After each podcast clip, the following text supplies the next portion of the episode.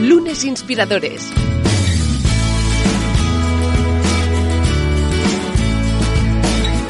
Con David Tomás y Edu Pascual. ¿Qué tal? Bienvenidos a Lunes Inspiradores. Hoy en un capítulo muy especial. Hoy tenemos ocasión de escuchar la que es uh, pues una vida extraordinaria, una historia fantástica, eh, el protagonista de la cual desea algún día verla eh, en la gran pantalla, que se convierta en una película. Es sin duda una de esas uh, historias que seguro que estáis esperando, habéis leído ya en el descriptivo, en el titular del que es el podcast que os planteamos hoy en Lunes Inspiradores y es la historia de Usman Umar. Pero antes de empezar y de darle la bienvenida, de maravillarnos con su extraordinaria experiencia personal y profesional, vamos a hablar con otra persona de la que también nos encanta pues conocer día a día de esos retos líderes que nos propone. David Tomás, ¿cómo estás? Bienvenido. Muy bien, oye, pues muy contento como siempre de estar aquí una semana más en el podcast, además con un invitado muy especial y nada, pues con muchas ganas de, de escucharle y de conocer su historia. Desde luego. Ousman Omar, ¿cómo estás? Bienvenido. Muchísimas gracias y la verdad es que muy bien y encantadísimo de poder compartir mi experiencia en vuestro podcast. No, desde luego. La, la, suerte es nuestra porque hoy tendremos ocasión de aprender muchísimo, sobre todo por los, los valores de, de, la vida en general. Pero antes de que te haga la que es la, la, pregunta icónica, que ya sabes de qué va la historia, tenemos medio chivado, ¿eh? de qué es para ti un lunes, te lo vas pensando, pero antes vamos a descubrir cuál es el reto líder que nos propone David Tomás. Adelante, David. Pues fíjate, estamos en el mes de abril, seguimos con el tema de la comunicación, algo importante en nuestro día a día. Y esta semana voy a poner un reto que creo que va a ser complicado para muchas personas y es la siguiente. Es cuando tengas una, una conversación con alguien, cuando estés con tu pareja, con tus hijos, con tus amigos, eh, cojas el móvil y lo dejes a un lado y estés con toda la atención escuchando a la persona que te habla. Es algo que, oye, tenemos ese hábito de estar siempre con el teléfono móvil mirando las alertas, los mensajes, que si en Instagram. Y esta semana vamos a decir, oye, el móvil se queda en el bolsillo o en el bolso y pongo la atención a la persona que me habla. En este caso, vamos a tener la atención con Usman, que nos va a contar su historia. Desde luego, sí, exacto. Móviles, móviles aparte. Aquí, ahora mismo los que nos estáis escuchando, el móvil solo para escuchar este podcast. Al menos la media hora que dura. Qué maravilla de reto líder, David. Debo decir, y ahora comentaremos la, la risa de Usman, porque creo que nos entiende muy bien también y que puede que a él también le pase, ¿no? Pero eh, yo debo decir que en casa ya lo estamos haciendo esto. Esto ya llega un momento del día en el que los móviles en una estantería le hemos expuesto ahí en un, en un sitio de honor el móvil y ya no se mira el móvil porque es que si no es terrible. Es, esto es terrible, de verdad. ¿eh? Se nos va la vista, acabamos procrastinando y estas, estos nuevos conceptos que salen, que básicamente es vaguear, vaguear con el móvil arriba y para abajo mirando cosas que a veces no sabemos ni cómo hemos acabado allí. Así que, oye, estupendo estos momentos de calidad que se deben vivir al 100%. Enorme el reto líder de esta semana, así que ya sabéis, compartirlo con David conforme lo vayáis a, aplicando, porque estoy seguro que ya no solo descubriréis, eh, que entiendo que están casi casi descubiertas todas, ¿no? De vuestro entorno familiar, pero oye, iréis ya no solo descubriendo, sino también disfrutando de grandes momentos con los que, con amigos y familia, que evidentemente pues eh, quedarán marcados y que no olvidaréis. Usman Umar, ¿qué te parece el reto líder? ¿Qué te pasa a ti esto con el móvil? realmente creo que es un reto que todos tenemos que reflexionar un poquito más porque realmente nos está tomando demasiado espacio el móvil en nuestras vidas, casi se ha convertido en una, una, un brazo más, ¿no? Y yo creo que es una gran reflexión y es una gran oportunidad, pues, intentar, eh, antes que sea demasiado tarde, pues, a tomar esas iniciativas que realmente nos pueden ayudar a estar eh, presente con los que más nos eh, queremos estar y no distraernos los alertas y los mensajes instantáneos del, del, móvil, porque claro, yo creo que con quien podemos hablar es la persona con quien estamos en el momento, ¿no? Y necesita la atención total de, nuestra parte, por lo tanto creo que es un ejercicio fundamental y todos tenemos que aplicarlo, sin duda. Oye, pues muy de acuerdo con esto y ahora me encantará saber uh, qué es para ti un lunes, qué supone para ti el que es el primer día de la semana. A ver, eh, Edu, Edu eh, mira, para mí, sinceramente, yo creo que cada día más es una auténtica oportunidad para conocer, aprender sobre todo. Y creo que un lunes no deja de ser un día más una auténtica oportunidad para conocer y sobre todo seguir aprendiendo. Es cierto que después de vivir en una cultura donde los pactos, los horarios están tan pactadas, pues eh, también he trabajado 40 horas semanales como todos y obviamente pues eh, encima combinando con los estudios así que eh, el lunes pues no deja, bueno normalmente pues es el cansancio no de que al menos he podido desconectar dos días bueno yo nunca he tenido dos días de vacaciones porque siempre como que no cumplía las semanas entre semana porque había que estudiar pues los fines de semana siempre trabajaba pero algunos fines de semana tenía los dos días y el lunes pues es como wow eh, empiezo con un poco más de energía y con más ganas, aunque sí que es cierto que hay momentos que a veces dices, ostras, otra vez lunes, qué, qué agobio, ¿no? Desde luego, desde luego. Además, eh, la, que es la historia de Usman eh, está llena de detalles, David. Si te parece, empezamos un poco por, eh, y teniendo en cuenta el, libro que, hoy nos ocupa, que es el, libro que presenta Usman Omar, y que sin duda también creo que es, es más que necesario que lo leáis, que uh, os dejáis impregnar de todos los conocimientos que se desprenden de la historia de nuestro, de nuestro invitado de hoy, que es desde el País de los Blancos, editado por Place Janés, y que vale mucho la pena que, que, lo leáis y no os perdáis ninguno de los detalles. Aquí intentaremos ser más concretos porque este podcast dura media hora y bueno, oye, que si, si hace falta, pues quién sabe, a lo mejor hacemos una segunda parte, pero en todo caso es, es importante conocer eh, primero el, el, el, primer motivo, que esto es una cosa que me, que me llamó mucho la atención, el primer motivo que te, que te llevó a, viajar, a iniciar todo, toda esa aventura, por decirlo de alguna forma amable, hacia el país de los blancos. Eh, son los aviones, ¿verdad?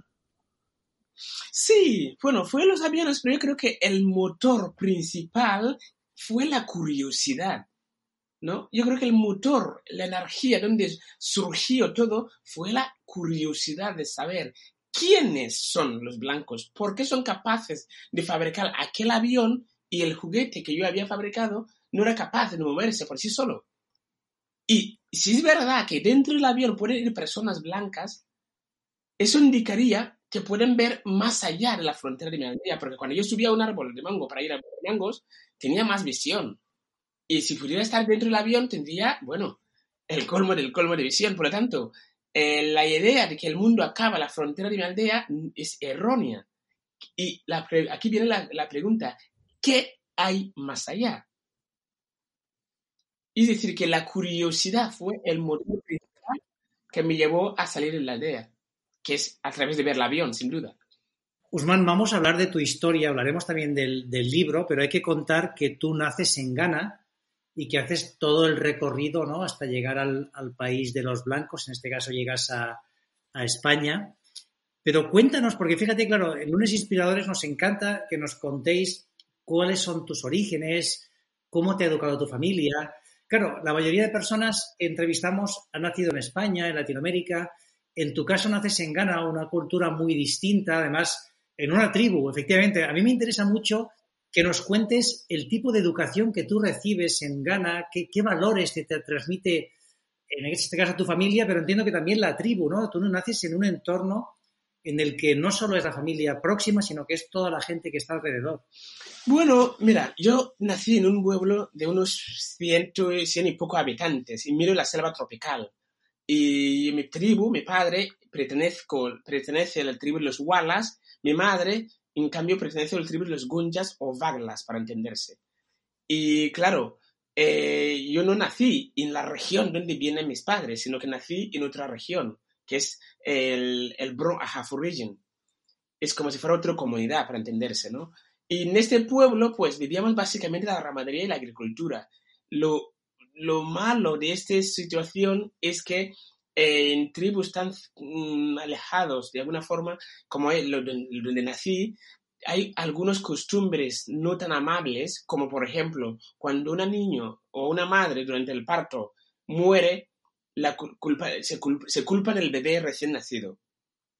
Porque hay la creencia que el, durante el parto el bebé, el alma del bebé y el alma de la madre luchan a ver quién sobrevive. Por lo tanto, si muere la madre, eso indica que el, el alma del bebé es demasiado fuerte. Pues imagínate, David, que si el alma de un bebé es suficientemente fuerte, capaz de matar a su madre sin piedad, imagínate cuando sea mayor. se va a comer todo el pueblo. Y antes que eso sea demasiado tarde, ¿qué hacen? Asegurarse que este bebé no sobreviva. Esto fue mi caso. Tuve la gran suerte que mi padre biológico era el chamán, el líder curandero, y me pudo salvar la vida. Aquí fue el primer momento que me tocó la gran lotería de la vida. El euromillón. ¿Cuándo eres consciente de que, oye, mm, he sobrevivido cuando la mayoría de, niños que les hubiera pasado lo mismo que a mí no hubieran sobrevivido? ¿Te lo explica tu padre? ¿Cómo, cómo es el, caso? Y pasó toda mi infancia sin saber que mi tía no era mi madre porque eso es un tabú. De manera que a los nueve años me, fui a la ciudad a trabajar en chapistería, eh, por la curiosidad de querer saber qué hay más allá, y finalmente estuve en el puerto de Ghana trabajando y tomé la decisión de querer ir al país de los blancos.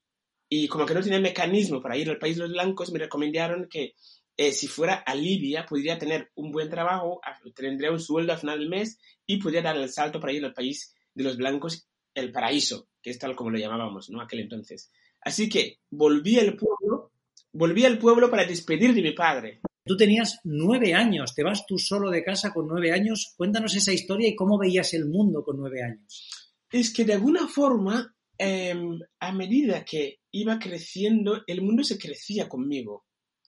A los nueve años me salí de mi aldea, me fui a la ciudad cercana para ir a aprender chapistería y soldadura. Y claro, al llegar allí, para mí parecía aquello Nueva York. Ya había calles asfaltados, había cabinas de telefonía, telefonía por las, la carretera, había muchos coches, había luz eléctrica. Y, en fin, era, para mí aquello era Nueva York.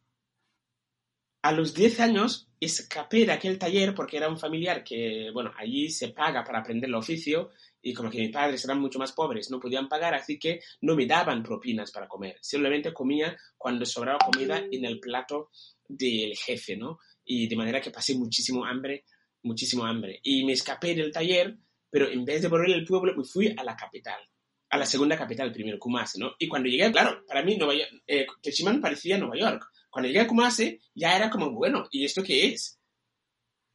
Y desde Kumasi me fui a la segunda capital y es como, a medida que iba creciendo, el mundo iba creciendo conmigo, de alguna forma, ¿no?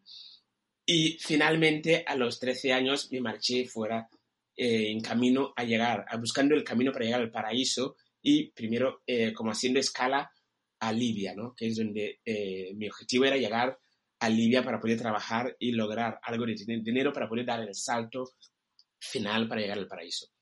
¿Cómo es ese, claro, o sea, al final te vas con 13 años, ¿cómo es ese viaje, no? ¿Cómo llegas a España? ¿Cuáles son los momentos más difíciles? Y también me imagino que habrá buenos momentos en ese viaje, gente que te ayuda, gente que te, que te apoya. Cuéntanos cómo fue toda esa experiencia. Hay una pregunta anterior que no te he respondido, ¿cómo es mi vida en el pueblo? ¿Cómo es los valores en que nos educan, etcétera, etcétera? Yo creo que em, quizá hay gente que no comparte mi opinión, pero yo creo que hay unos valores básicos igual a todas las religiones, a todas las culturas, que es, primero, amar a su compañero igual que a ti, la paz fundamental, porque es sin paz no hay convivencia, y el respeto profundamente, ¿no? Y cuando al respeto el otro de manera que te de la misma manera que te gustaría que él te respetara a ti. Esos son valores básicos que en mi casa, en mi comunidad, por ejemplo, es fundamental, sobre todo, y la ayuda del prójimo. El ayuda, para mí, no entiendo cómo puedo estar viviendo en un piso sin saber quién es mi vecino. Porque en mi comunidad vivimos todos juntos. La tranquilidad de tu compañero, de, tu vecino, es tu tranquilidad. Y eso es una frase hecha en mi tribu. dicen que el bien dormido de tu compañero, de tu vecino, es la tranquilidad tuyo. Y para mí, basando en esto, la educación que he tenido ha sido siempre pues apoyar el, el otro, eh, siempre estar preocupado para que la comunidad todos estemos bien, no solamente que tú comas, sino que todos podemos comer, en fin. Eh, y estoy muy orgulloso de haber tenido una, una, educación. No he tenido que ir a Harvard ni ninguna gran universidad de estas, pero sí que he tenido eh, lo que es la base, que es los valores fundamentales del, del ser, ¿no? Y contento de haberlo recibido. Sin duda. Yo fíjate, Usman, que lo estabas comentando y me ha recordado en el primer libro que yo escribí, La empresa más feliz del mundo, el personaje principal, Félix, había convivido en este caso con una tribu del Amazonas, ¿no? Y, creo que ese conocimiento lo hemos perdido en la sociedad occidental, ¿no? Ese cuidar del otro, el, pensar en ese conocimiento ancestral que deberíamos tener, estos valores se han perdido. Tú cuando llegas, cuando llegas al país de los blancos, bueno, primero cuéntanos este, esos mejores momentos o esa, esa gente que te ayuda en el viaje y los momentos más difíciles. Y luego también, si tienes un shock cultural, ¿no? Si hay cosas que dices, wow, esto no es lo que me esperaba. Bien, de hecho, la gran sorpresa fue cuando llegué a Níger y me di cuenta que había que superar lo que es lo que yo le llamo la mordida de serpiente, que es el, el, el, peor desierto del mundo, el desierto más mortífero del planeta, que es el desierto de Sahara. Había que cruzar el desierto de Sahara a pie en muchas ocasiones, porque nos habían abandonado los eh, traficantes de inmigrantes a, la nuestra suerte prácticamente, ¿no? Y claro, aquel momento no te haces la idea del peligro del dolor, el infierno que te han abandonado, hasta cuando empiezas a pasar los días y empiezas a ver grupos de cadáveres que mueren y al principio pues tenés energía y fuerza e intentas con el grupo, éramos 46 personas abandonados y intentábamos enterar esos grupos que íbamos encontrando al principio, pero claro, a medida que íbamos pasando eh, los días, pues caminando cada día de día y noche, pues obviamente eh, acabas agotando, pocas fuerzas, eh, ya estamos no tenemos suficiente líquido para resistir, em, en fin, fue uno de los peores momentos, la verdad, no, no, me cuesta mucho hablar de esta parte, porque es que, aunque lo haya explicado muchas veces, estoy dispuesto a contarlo. Cada vez que lo comparto es inevitable no volver a vivir aquel momento, ¿no? Porque, claro, hay que recordar que quien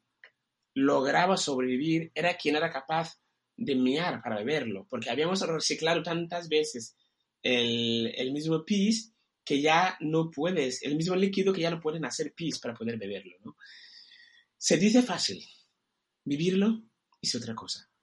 Sin duda, sin duda. Esto todo, es todo un ejemplo, ¿no? De, a veces lo afortunados que somos, ¿no? Los que no hemos tenido que vivir una situación como esta. Y cuando llegas, cuando consigues llegar al país de los blancos, ¿cómo es ese momento, ¿no? El momento que, pisas tierra y cómo son los meses siguientes. Cuéntanos tu, tu, tu, aventura y tu experiencia. Sí, bueno, la verdad es que yo había vivido un primer naufragio porque el primer intento eh, más de 150, 180 personas murieron eh, ahogados. Y tuve que, en el, había, eran dos barcos y la que iba yo tenía mucha suerte y no hundió, pero en cambio lo que iba con los compañeros se, hundió a los pocos kilómetros, pero como que no sabemos nadar, pues eh, no sobrevivieron ninguno, ¿no? Y mi mejor amigo, Musa, que era todo lo que tenía hermano, era para, para mí era como un, un todo, ¿no? pero Musa murió en aquel primer intento y junto a los 150, 180 personas más, ¿no? Y aquella fue una de las peores imágenes que me ha quedado grabado en la mente, ¿no? De eh, llegar a la costa y viendo cadáveres flotando a tu alrededor, la verdad es que es una imagen tan desagradable que no creo que nadie tenga que vivir lo que yo he vivido en aquel entonces, ¿no? Y bueno, en el segundo intento fue muy duro porque es como desde la cárcel hasta la guillotina, ¿no? Porque claro, eh, meses anterior un mes anterior había visto cómo naufragaban mis compañeros, todos murieron, y a cabo de un mes vuelvo a subir otra patera, ¿no?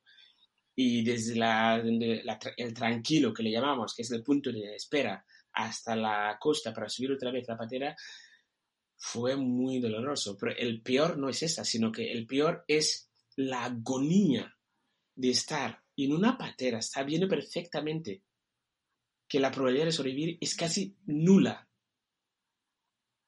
dos días, David, 48 horas agonizando en una patera, una barca pequeña, no sabes nadar tampoco, cada día pensando, en un minuto estaré cayendo, en cinco seré una piedra, estaré flotando igual que los compañeros.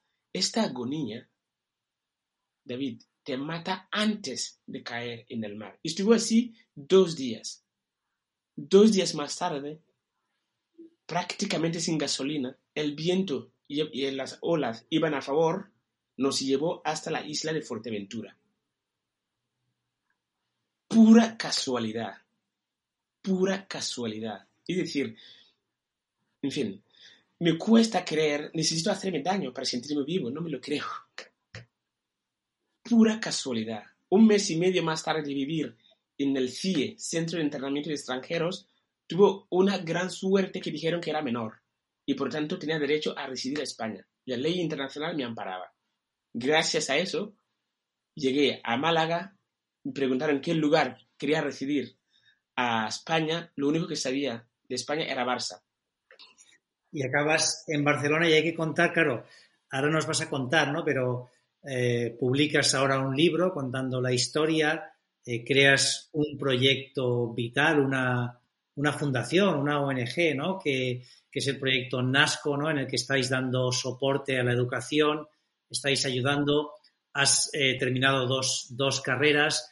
Cuéntanos cómo se pasa de estar en una patera a punto de morir, ¿no? Y de ver fallecer a tu mejor amigo a, oye, a tener ahora, ser un, un referente, ¿no? Y yo creo que todo un ejemplo para todos de lo que es la superación, el esfuerzo, ¿no? Y el querer pues siempre progresar y, más importante, ayudar a los que están a tu lado. Bueno, yo sinceramente creo que querer es poder. Yo no me considero más inteligente ni mucho menos. Yo llegué a España con 17 años, eh, 17, 18 años prácticamente analfabeto, viviendo en la calle.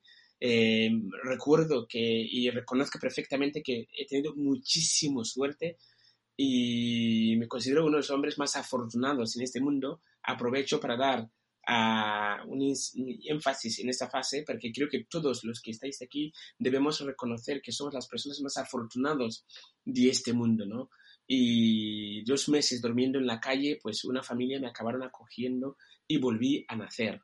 Y gracias a eso entendí que los blancos no son ingenieros por el simple hecho de tener la piel blanca, sino que hay algo llamado educación. La formación es la clave, ¿no? Y así que dediqué toda mi energía, mis esfuerzos para estudiar, y obviamente a, poder acabar pues, eh, carreras universitarias y hacer un posgrado en ESADE el año 2018 y obviamente fundar la ONG NASCO Feeding Minds, que justamente tal como dice su nombre es alimentar mentes, porque yo creo sin duda que la solución no es alimentar estómagos, porque si me alimentas el estómago, me estás saciando el hambre para un único día. En cambio, si me alimentas la mente, me estás saciando el hambre para más de 100 años, ¿no? pues aquí es donde destacamos. De hecho, el libro, tengo el primer caso de éxito que te puede enseñar su imagen. La primera persona, cuando yo llegué aquí, dijo que quería vender las cabras y gallinas para seguir mis pasos, y este señor, está al lado del presidente de Ghana, por ejemplo. Esto fue la cartera electoral del, hace, del diciembre del año pasado. Hubo elección, elección general en Ghana. Y este chico es el primer caso de éxito. Cuando yo llegué aquí, estaba dispuesto a vender las cabras y gallinas para llegar a Libia y luego a coger el patera para llegar aquí a Canarias, igual que he dicho yo. Le dije, ni pensarlo. La gran solución para eso está aquí. Alimentar tu mente. Solo ha pasado 15 años, David. En solo 15 años. Llegué en 2015. 2005, perdona. En solo 14, 15 años, en vez de ir a Canarias a buscar su cadáver, mira dónde está. Aquí es donde queremos destacar. NASCO Hidden Minds, su objetivo es justamente esta. Asumir la responsabilidad que yo soy el ministro de educación de mi tierra, soy el presidente de mi mundo, igual que cada uno de nosotros. Somos los, los secretarios generales de la nuestra ONU, las nuestras Naciones Unidas. Somos los secretarios generales de estas Naciones Unidas. Es nuestra responsabilidad que una pequeñísima parte de esta eh, comunidad, esta Naciones Unidas nuestra, cambie a mejor. Así fue. En 2012, después que el ministro de Educación no quiso recibirme, o me recibió, pero no quiso a invertir en mi proyecto, que era dar acceso a la formación y la información digital en las escuelas, asumí esa responsabilidad y compré, con todo el dinero que tenía, fui a comprar 45 ordenadores, contraté a los profesores y con, con mi sueldo de mecánico de bicicletas pagaba a los profesores. Y actualmente son más de 30 escuelas y más de 20.000 niños y niñas ya han pasado por las aulas informáticas y me siento muy orgulloso porque realmente hay mucha gente solidaria que han ayudado para que esto sea una realidad y obviamente eh, como que no reciben subvenciones estatales, obviamente eh, nos hace falta manos para que esto pueda llegar a cumplir su, su sueño, pero creo que es la manera de cambiar lo que es la, la caridad o la cooperación internacional. Desde luego, ¿no? Y aparte el, el, libro también tiene este componente solidario, ¿no? Que, que, está alrededor de tu vida y os animamos a todos eh, nuestros inspiradores e inspiradoras que, que, apoyéis los que podéis, que sabemos que son momentos complicados, pero proyectos como los de Usman son los que crean cambio, ¿no? Porque al final yo, oye, yo sé que es, todo es muy difícil, pero yo quiero ser optimista, ¿no? Yo creo que personas como tú, que, habéis pasado estas dificultades, que son muy significativas, pero que os habéis esforzado, sois los que vais a, a, generar este cambio para que en el propio país la gente tenga oportunidades ¿no? y se puedan desarrollar personalmente, profesionalmente, además teniendo en cuenta que cada vez vamos a estar más conectados, donde el trabajo va a poder llegar a todas partes, ¿no? Yo lo que quiero lograr es la, eh, la fórmula mmm, la, la fórmula perfecta para la solución de la inmigración, porque yo creo que la tengo, pero hasta ahora me cuesta, no, no, tengo la voz suficiente o no tengo la plataforma para hacer que el mundo entienda, que lo vea y pueda cambiar. Y mi solución es conseguir las aulas informáticas, ya las tengo, he logrado una empresa, se llama Cisco Systems, que, certifica a los chicos que salen, los buenos, para que tenga un nivel para poder como desarrolladores y ahora mismo tenemos montado una empresa social, y le llamo Nascutec, código hecho en África. El talento no tiene color. Y es un auténtico orgullo demostrar que desde el día 1 de marzo ya tenemos tres chicas, una chica y dos chicos que están trabajando desde Ghana ahora mismo para una empresa eh, catalana aquí en Barcelona y eh, sin necesidad de cruzar el charco para venir aquí, ¿no? Este es el modelo de NASCO Minds.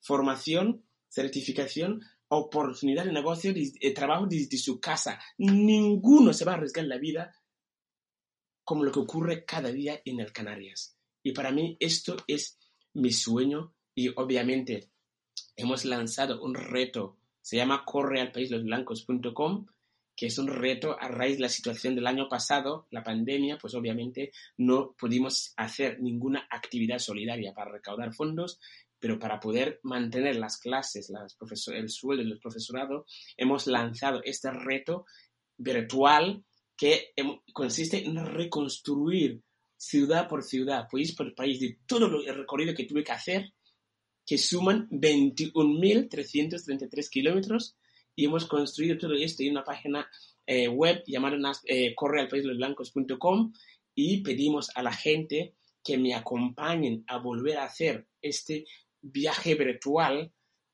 a, que me acompañen a volver a hacer este viaje virtual, donde hay un componente importantísimo que es la sensibilización y el reconocimiento de, sobre el, la dureza del viaje, ¿no?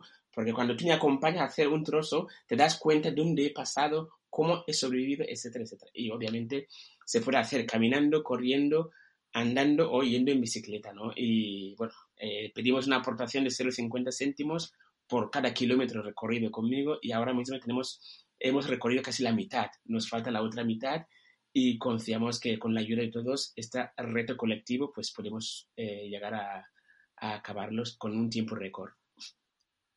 Seguro que sí, ya te digo que cuenta con el apoyo de CiberClick y vamos a apoyarlo seguro y luego también me gustaría hablar por la parte de, de este proyecto de desarrolladores, que si podemos también colaborar y, y contratar a alguna persona, eh, cuenta con ello. A mí me gustaría también, sí. Usman, tú que has vivido unos años muy difíciles que ahora puedes, oye, disfrutar pues de un, de un cierto bienestar, aunque dedicas todos tus esfuerzos a apoyar, ¿no? Que esto es muy, muy loable y bonito. Pero me gustaría que y desde tu experiencia, ¿no? que a pesar de que eres una persona todavía muy joven, pero has vivido cosas muy duras. Y claro, yo me imagino que a veces tú debes ver, eh, no sé, a veces vemos a jóvenes, eh, yo hablo con personas jóvenes o no tan jóvenes, que están preocupadas por cosas que no son tan importantes, ¿no? Es decir, que a veces nos preocupamos que si se me ha roto el iPhone o que si tal persona no, no me habla. ¿Tú qué desde tu ¿qué le dirías a, una persona que está preocupada por algo que sabemos que no es importante, ¿no? Que al final, sí. cuando lo pones en perspectiva, sí. oye, eh, lo que es importante son lo que vives, sí. que tengas salud, que, que la gente que quieres esté bien. ¿Tú qué le dirías a esta persona que está preocupada, que lo está pasando mal? Incluso mucha gente que no disfruta, ¿no? Que, que dice, oye, es que lo tienes todo, tienes una casa, tienes comida, tienes amigos, tienes familia que te quiere, pero no estás disfrutando, ¿no? ¿Qué, qué, le dirías a esta persona?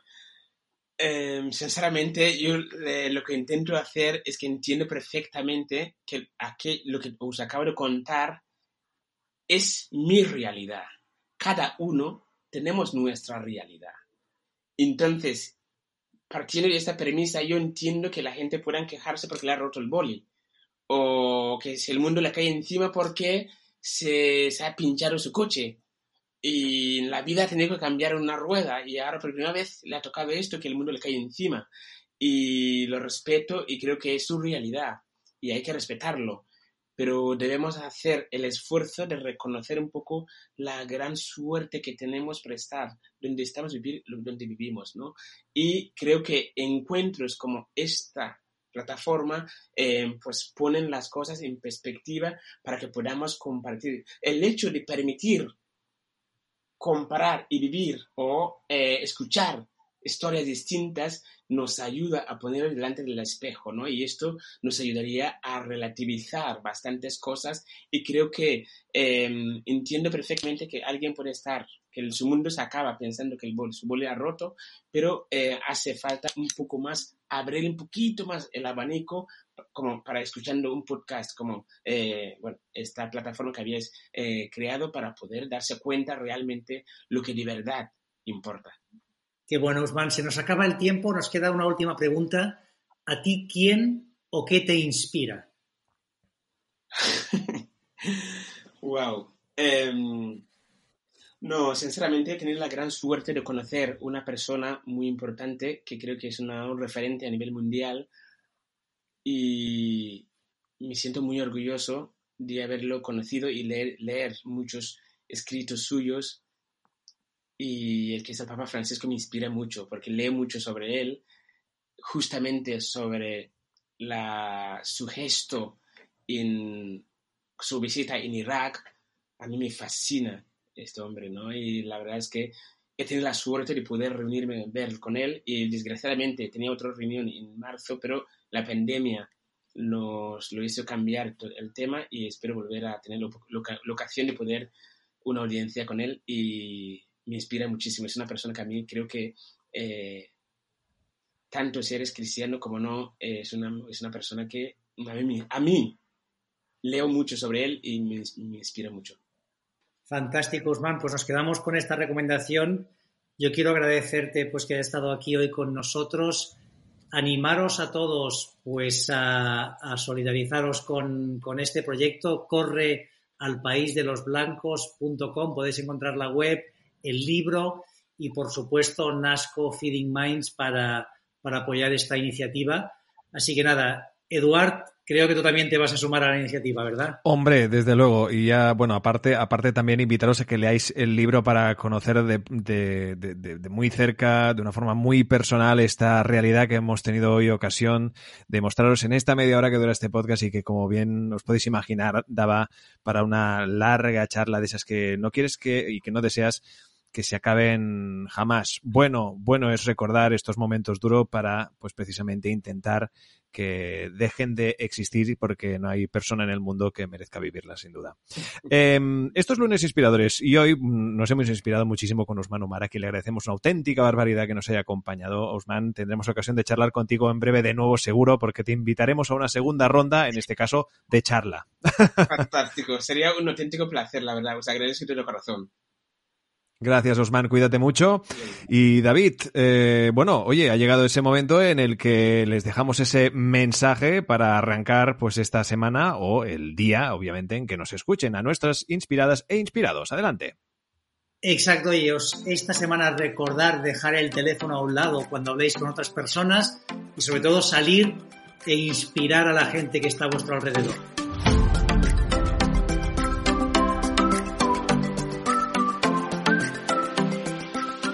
Suscríbete a nuestro canal de YouTube, a nuestra cuenta de iVoox y síguenos en Twitter, arroba lunesinspirador. Lunes Inspiradores.